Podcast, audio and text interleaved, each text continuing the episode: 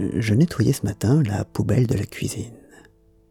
Tâche ingrate, peu ragoûtante, mais qu'il est indispensable de mener de temps à autre et dont on peut, du coup, éprouver une certaine fierté, voire une certaine vanité. Celle de se dévouer, de faire ce que nul ne veut faire et qui est pourtant nécessaire, de se salir les mains dans la basse besogne, de se sacrifier pour le bonheur des autres. On a vite fait de passer de cette vanité à l'orgueil. Et c'est pourquoi Thérèse met en garde ses sœurs contre la tentation de la mortification, ce plaisir pervers qu'on a parfois à s'abaisser pour se croire le sauveur du monde. Mon éponge sale à la main, je songeais à l'exposition Les femmes portent le monde, vue hier dans le très beau musée de l'homme. Les Singh y présentent des photographies de femmes qui, comme c'est le cas dans une très grande partie du monde, sont traditionnellement chargées de porter les lourds fardeaux. Non pas seulement les enfants et la vie, mais l'eau, le bois, la nourriture, les récoltes, tout ce qui permet aux êtres humains de vivre, de croître et de se perpétuer. Bien que ployant et ployés sous leur charge, les femmes qu'on y voit ne sont nullement écrasées.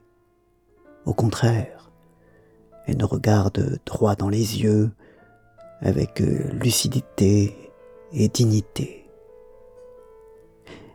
Mais l'originalité de l'exposition est de montrer en contrepoint ou en harmonique des femmes porteuses d'autres sortes de fardeaux, des fardeaux choisis, choisis à l'encontre de la tradition car ordinairement réservés aux hommes.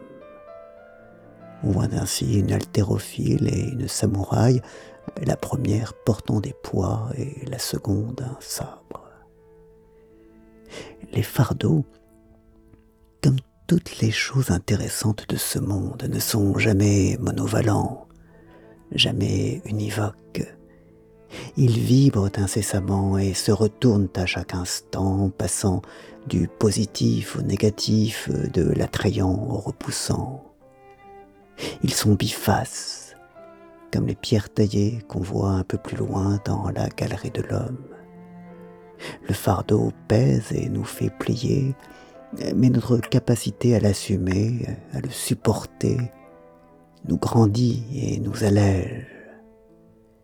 Il y a une dialectique du fardeau et de la légèreté, de la pesanteur et de la grâce, comme il y a une dialectique du maître et de l'esclave, de la servitude et de la liberté. De porter le monde comme Atlas, les femmes peuvent tirer une légitime fierté même si elles ne sont pas les seules à le porter. Puisse cette fierté rester simple et authentique, dépourvue de la vanité et de l'orgueil que j'ai senti ce matin altérer la pureté de mon intention.